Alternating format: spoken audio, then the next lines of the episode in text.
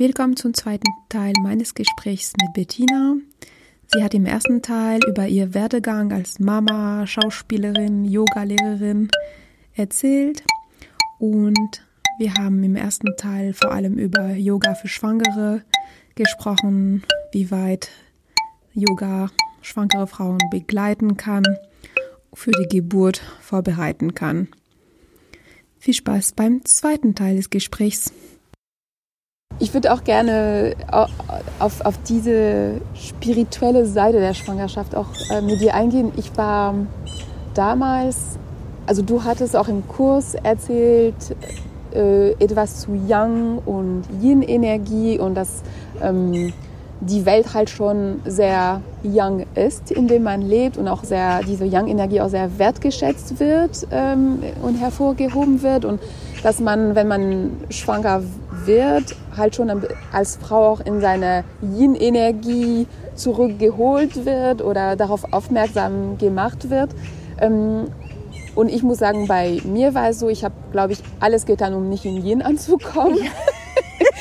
ähm, ich habe. Ja, äh, das ist toll, dass du das ansprichst. Genau. Einfach, genau. ähm, glaube ich, ähm, also ich habe mich ich war so mehr so eine Karrierefrau und ich habe mich um meinen Rückkehr gekümmert. Ähm, wie mache ich das nach dem Baby? Wie organisiere ich mich? Dann habe ich ähm, To-Do-Listen gemacht, Einkaufslisten, also sehr in diesem Leistungsanspruch sagen, alles perfekt zu machen, aber auch wirklich aus dieser ehrgeizigen ja. Energie. Ja. Ähm, äh, ich habe mich perfekt vorbereitet gefühlt und im Nachhinein denke ich mir, jeder Übung und Praxis zu Achtsamkeit für meinen Körper, für mein Baby hätte mir viel mehr gebracht, viel besser vorbereitet als jeder Spielzeug oder Pyjama, die ich dann in der Schwangerschaft gekauft habe. Ja, wie schön, genau. Genau. Siehst du das viel auch in den schwangeren Frauen, die du siehst? Und hättest du vielleicht eine Empfehlung abzugeben für Frauen, die sich vielleicht in meiner Beschreibung jetzt wiederfinden und die sagen, oh ja, das, da erkenne ich mich ja. auch, ich bin komplett im Young noch. Wie findet man dazu? Es ist manchmal schwierig, wenn man oder wenn man in dieser Energie ist, einfach eine Offenheit auch zu finden für das, was du erzählst und zu sagen, verbinde dich mit deinem Kind. Und ich war eher, wo ich mir dachte, ja, wie mache ich das jetzt? Ich bin überhaupt nicht bei mir im Grunde. Ne? Ja, ja, genau, genau. Ja. Ähm, wie geht's dir denn jetzt? Wie alt ist dein Kind? Äh, mein Kind ist bald drei, äh, ja. Ende September. Und bei mir hat das Zeit gebraucht, ähm, um Nacht, also das hat nachgewirkt, gefühlt. Ähm, und ich bin tatsächlich auch genauso zurückgekommen im Job wie geplant und gehabt und äh, mit sehr viel Ehrgeiz. Und ich habe mich dann irgendwann verloren und ich glaube, das interpretiere ich jetzt auch genauso, dass ich sage, diese ganzen Veränderungen habe ich nicht integriert in meinem Ansatz und ich bin ähm, aus der Yin-Energie zurück in so eine Yang-Welt und bin selber komplett außer also das passte alles gar nicht mehr zusammen. Ja, so. ja außer Balance gekommen. Außer ne? Balance, genau. Ja, ja. Genau, ja. genau. Und das ist das, was ich gerade erlebe, wo ich denke, okay, jetzt verstehe ich das mit dem Yin. ja, ja, ja. Magst du vielleicht äh, dazu damit kurz anfangen, was genau, oder eine kurze Beschreibung, wenn, wenn das möglich ist, das knapp darzustellen, was Yang und Yin ist, vielleicht um die Zuhörenden abzuholen, worüber wir überhaupt gerade sprechen. Ja, Julie, ähm, das ist eine ganz tolle Sache, die du ansprichst. Das finde ich ganz wunderbar. Ähm, ich höre ja immer nur von den Frauen so gleich nach der Geburt, dann sind sie immer brav in der Rückbildung, machen da ordentlich mit und ich fühle immer Bäuche und wir sprechen über Beckenböden und so und ähm, solche Sachen werden gar nicht so richtig angesprochen. Und ähm, in der Kaifu selbst, also in unserem Team, machen wir uns natürlich aber auch Gedanken drüber und im Yoga-Team und im Präventionsteam, ähm, weil wir natürlich in einer Welt leben, die äh, sehr young orientiert ist. Was ist das? Die alten östlichen Philosophien gehen davon aus, dass wir in einer Welt der Polaritäten leben. Also es gibt Einatmen und Ausatmen. Es gibt äh, den Tag, es gibt die Nacht, es gibt die Sonne, es gibt den Mond, es gibt das Leben, es gibt den Tod. Ja? Es gibt die Gesundheit und es gibt die Krankheit. Ähm, also es, ist, es gibt Mann, es gibt Frau. So. Es gibt Kindheit, es gibt Alter.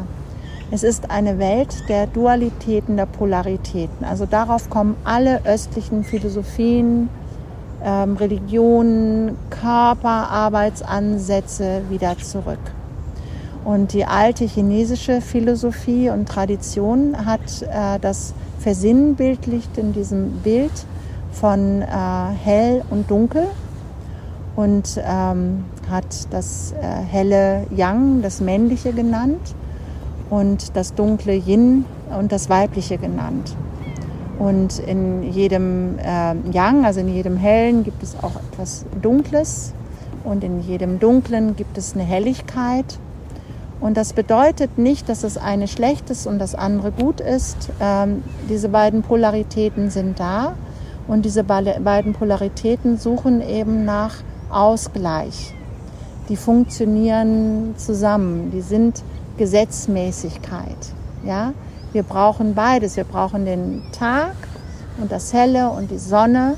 Und wir brauchen, um uns zu erholen, eben auch die Dunkelheit, die Nacht, um bei uns anzukommen. Wir haben ein Nervensystem, das eben anspringt, äh, wenn es ganz viel Wachheit braucht, den Sympathikus, ne, wenn man kämpfen will, wenn man rausgehen muss, äh, ist auch verbunden mit so einer Hitze, mit einem stärkeren Herzschlag, die Verdauung beruhigt sich. Und wir haben ein Nervensystem, das ähm, eben dann funktioniert, wenn alles zur Ruhe geht, dann funktioniert die Verdauung. Dieses Nervensystem braucht es auch, dann kann man auf Toilette gehen, ähm, man kann besseren Sex haben äh, durch eine gute Verbindung dieser beiden äh, Protagonisten. Ähm, es braucht aber da auch diese Dunkelheit und in der chinesischen Philosophie ist es so, äh, dass jeder Mensch eben auch diese Yang-Anteile hat und die Yin-Anteile. Das ist überall zu finden. Ja? Und ein ausgeglichenes Leben wäre, wenn man äh, beide Polaritäten ehrt und mit beiden, also beide in sich und in der Welt äh, im Gleichgewicht hat. Und wenn das eine zu viel wird, also man zu faul rumliegt und eben alles dunkel haben will, dass man eben guckt, wie man ein bisschen Feuer und Schärfe und Hitze da reingibt. Und, äh, und umgekehrt, ne? wenn es heiß, heiß, heiß ist, dass man einfach guckt, wie kann das wieder runtergefahren werden. Und da haben ja die Menschen alle auch ein großes Bedürfnis danach. Eigentlich. Eigentlich. Unsere Produktionswelt also vielleicht die, die alte Produktionswelt, die noch mit der Natur mehr ähm, im Einklang war. Diese Produktionswelt hat sehr viel mehr auf diese Gesetzmäßigkeiten geachtet. Ne? Da gab es einen Feierabend. Also hat man gearbeitet, man hat Pausen gemacht. Ich weiß es ja auch in Frankreich hat man ja immer alle möglichen Pausen gemacht, auch mittags, ne? Ja. Mittagssonne, man hat sich zurückgezogen. Das Leben war getaktet, also man hat quasi wie ein- und ausgeatmet. Wenn man gearbeitet hat, dann hat man hart gearbeitet. Äh, man hat sich aber auch genauso gut wieder ausgeruht. Es gab bestimmte Ausruhzeiten, ähm, weil die Menschen das, glaube ich, auch sehr genau gewusst haben und gemerkt und gespürt haben. Manchmal gab es Zeiten der Krise, da musste man sich mehr verkriechen, also mehr in das Yin rein im Winter. Ähm, und manchmal musste, war das Yang auch eben durch die Sonne stärker und man war mehr draußen. Ähm, und so hält es die Natur ja auch, halten es die Vögel und halt hält es die ganze Natur. Ähm, unsere Wirtschaftlichkeit aber in unserer Welt, in der wir leben, ähm, ist eben aber dahin gekommen, ähm, dass quasi das höher, schneller, weiter, das eben permanent ähm, vielleicht ist es auch was Menschliches, ich weiß es nicht, aber mehr zu erreichen und quasi auch den Ehrgeiz zu haben, an die Spitze zu kommen. Das ist in unserer Gesellschaft total ausgeprägt. Ja? Und zwar bei Frauen wie auch bei Männern. Und äh, ich weiß gar nicht, wenn man dann an die Spitze kommt, was dann passiert, keine Ahnung. Also wenn man dann die alten Leute Man sucht sieht. die nächste Spitze. Man sucht, aber wenn man dann keine mehr finden kann, dann sagt man irgendwie in sich zusammen und findet dann manchmal gar keinen Lebenssinn mehr und sagt, so was ist denn jetzt noch da? Oder man merkt, äh, man, ist, man ist vielleicht so ein bisschen krank geworden oder sowas, ja. Aber wenn man eine Spitze erreicht hat, dann will man die nächste erreichen. So erkläre ich mir auch, dass eben, was ich völlig verrückt finde, äh, so unglaublich viele Leute äh, immer den Mount Everest besteigen wollen. Ja, also das ist quasi, der, dieser Mount Everest steht quasi dafür, das ist der höchste Punkt und den will ich erreichen. Ja, und die geben ihr Leben dafür und ihre Gesundheit dafür und ganz viel Geld dafür und ganz viel Aufmerksamkeit dafür. Genau, das ist die Welt, in der wir leben. Und Schwangerschaft, finde ich, Kindheit, benötigt aber natürlicherweise diese Yang-Elemente, äh, diese Yin-Elemente. Es hat auch Yang, ne? die Geburt ist ja auch sehr heiß und kräftig und ja, laut. Ähm, genau, und was ich so sehe als meine Mission zurzeit, ist die Frauen dabei ein bisschen zu begleiten, ähm, das auch wieder zuzulassen, weil dann, ja erst dann tatsächlich auch ein gutes Geburtserlebnis möglich ist. Was ist, Bettina, würdest du sagen, die Rolle der Yin-Energie dann danach für die Kinder, für deren Entwicklung, in der Erziehung sozusagen? Ja, so Kinder benötigen es ja, in Resonanz zu sein. Das ist ja extrem wichtig, damit sie lernen, benötigen sie ein Gegenüber und äh, das Gegenüber äh, muss Zeit haben für das Kind. Das heißt, das Gegenüber für ein Kind, ähm, für ein kleines Kind, je älter die Kinder werden, desto weniger brauchen die das auch, desto mehr haben sie eben auch die Yang-Elemente, auch die männlichen Elemente so mit dabei. Aber die kleinen Kinder brauchen ja brauchen tatsächlich einen Space, einen Raum, in dem sie sich entwickeln können. Und kleine Kinder, Menschenkinder, werden ja sehr unreif geboren. Also man sagt ja, dass die Menschenkinder eigentlich noch ein paar Monate länger hätten im Mutterleib bleiben müssen, um annähernd die Reife zu haben, die ein Tierbaby hat. Und das haben sie eben nicht, weil sonst der Kopf viel zu groß wäre. Der entwickelt sich ja dann nach der Geburt, entwickelt sich das Gehirn ja nochmal weiter. Ähm, Und das Kind wird zu einem frühestmöglichen Zeitpunkt quasi geboren und da, das sind ungefähr so 38 Schwangerschaftswochen.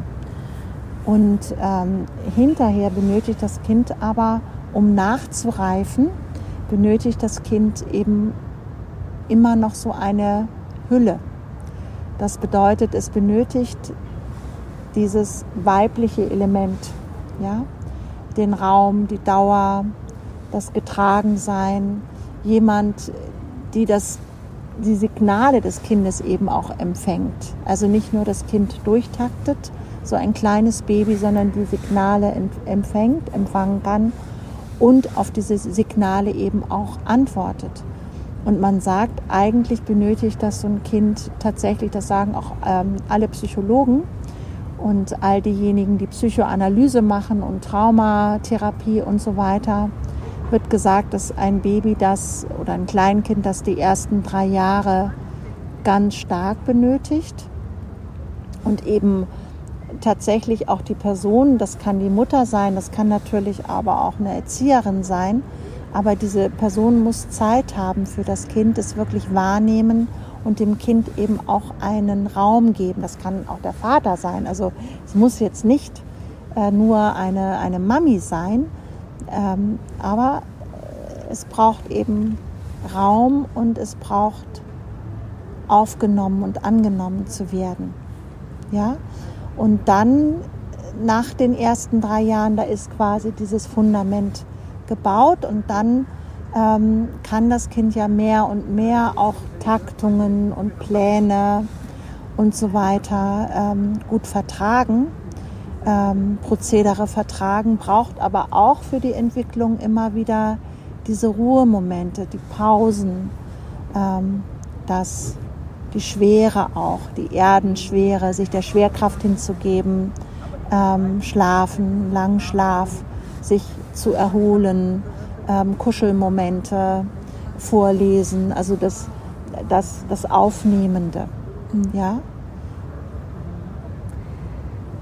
Lass uns mal unser, wir haben schon so lange gesprochen und äh, du bietest auch Rückbildungskurse an. Da würde ich gerne auch die letzten Minute unseres Gesprächs auch nochmal nutzen, um auf dieses Thema einzugehen. Was würdest du sagen, ist wichtig zu bedenken für eine Frau nach der Entbindung? Was ist Ziel im Grunde der Rückbildung? Ja, die, wir in der Schwangerschaft ähm, rein körperlich, geistig haben wir ja geredet, ist quasi die Körperhülle, der Kern, also der Körperkern, der aus Beckenboden, tiefen Bauch, Rücken, ähm, äh, Multifide, also den, den, den, äh, den Rückenstreckern besteht. Das ist, das hat sich alles absolut geweitet und äh, geöffnet und an Stabilheit verloren. Und in der Rückbildung geht es einfach darum, diese Muskeln wieder zu stärken. Also nicht gleich wieder in was die Rückbildungsfrauen sehr oft sich sehr, sehr wünschen, wieder in starkes Cardio-Training rein, ähm, eigentlich auch wieder alles äh, so zu machen, wie vor der Geburt den Körper eigentlich zu vergessen, wieder doll und richtig einzusteigen ins Berufsleben. Du kommst ja aus Frankreich, ich glaube, da ist es ja sogar Usus, ne? Kaiserschnitt. Okay äh, und dann ja, es gibt ein bisschen Erholung und vor allem und dann, nach drei Monate wieder dann wieder wird Gas, wieder äh, Vollgas, Vollgas mhm. gegeben. Ne? Das heißt, auf die eigenen Bedürfnisse wird da so gar nicht, wen, gar nicht viel Rücksicht genommen. Wir halten es eigentlich wie die klassische Schulmedizin und die Hebammen, die eben tatsächlich sagen, dass äh, ein Wochenbett eingehalten werden sollte und dass ein Wochenbett eben nicht nur eine Woche ist oder zwei Tage, sondern eigentlich so sechs Wochen dauert, solange wieder Wochenfluss ist, sogar noch länger. Meine Hebamme hat das nach vielen Jahren, viel Erfahrung, hat gesagt, Mensch, ne, bleib doch einfach mal die ersten zwei, vielleicht sogar drei Monate ganz in Ruhe, wenn dein Kind sehr unruhig ist und sehr viel Hülle benötigt und oder du ähm, quasi so rauskatapultiert bist in dein Leben als Mama und ähm, langsam wieder so Boden unter den Füßen bekommst. Ähm, also wir, wir empfehlen so sechs bis acht Wochen nach der Geburt ähm, kann man wieder reingehen in die Rückbildung und im Wochenbett vielleicht also in, den ersten, in der ersten Woche sich, sich sowieso ganz viel ausruhen, sich um das Kind kümmern und dann so allmählich wieder mit Rückbildungsübungen zu beginnen, mit einfachen Rückbildungsübungen beginnen, ähm, gute Hebammen haben die auch parat. In unseren Kursen werden die auch mal so ein bisschen mitgegeben. Wir geben auch Buchempfehlungen, die können wir auch verlinken. Also ein Buch, was ich ähm, empfehle von der Juliana Afram, das finde ich sehr, sehr gut, ähm, die genau darauf eingeht. Genau, und dann nach sechs bis acht Wochen äh, tauchen die Frauen da wieder auf. Ich finde, Früher war meine Rückbildung so, dass ich auch wirklich dachte, ich muss den, muss den Frauen jetzt dienen und habe versucht, dass jede von Anfang bis Ende auch so ein Training dann mitmacht. Und die Kinder sind aber ja ganz oft dabei.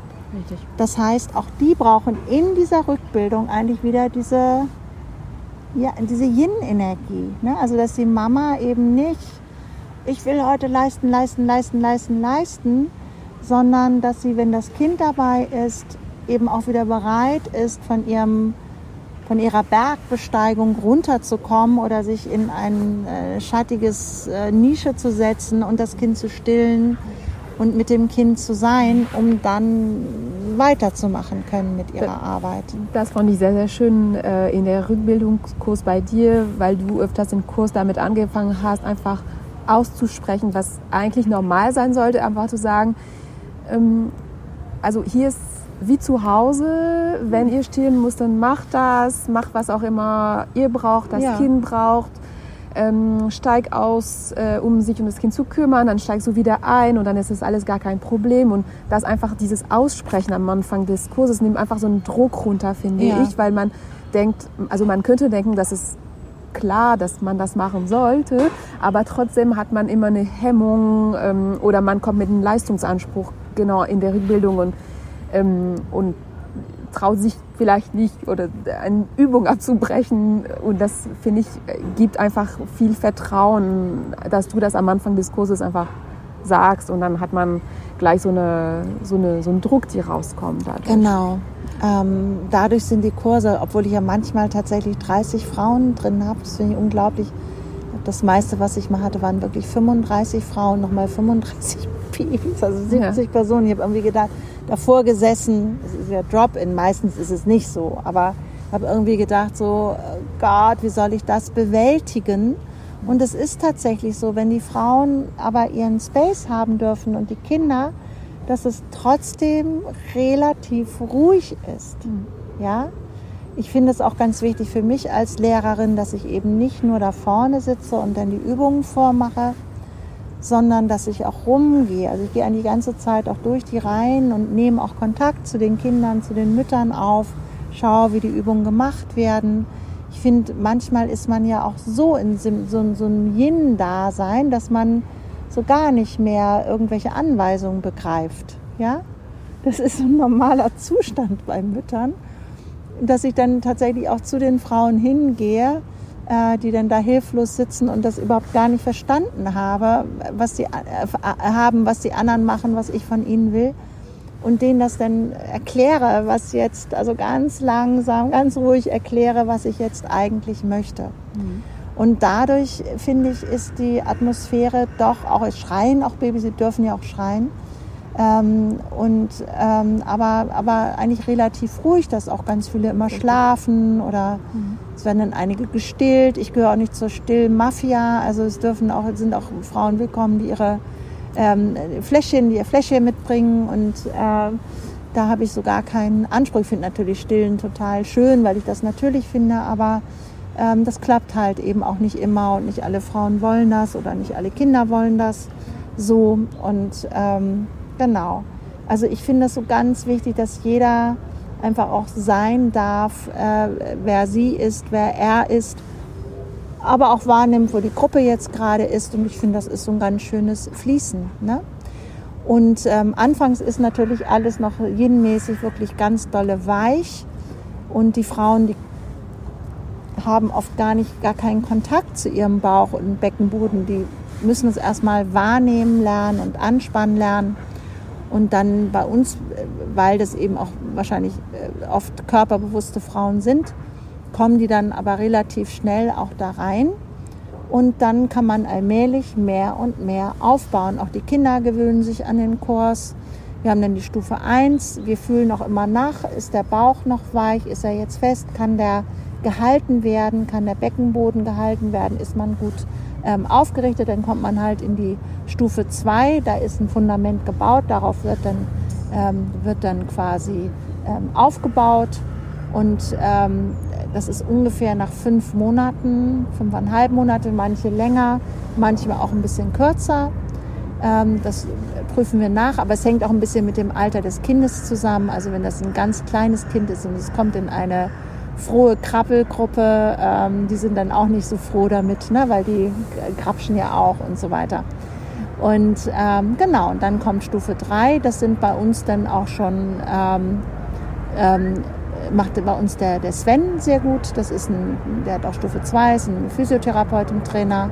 Wir haben auch einen Mann, also auch mit einer Young-Energie, das finde ich, aber eben auch mit viel Verständnis. Ne? Also er hat äh, so hat Feuer, aber wirklich viel Verständnis für die Frauen, liebt diese Arbeit auch sehr.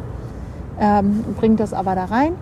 Oder eben, wir haben dann auch Trainer, die gewisse Fortbildungen haben und die dann eben auch ja, schon richtig ordentlich Sport machen. Und das passiert innerhalb eines Jahres.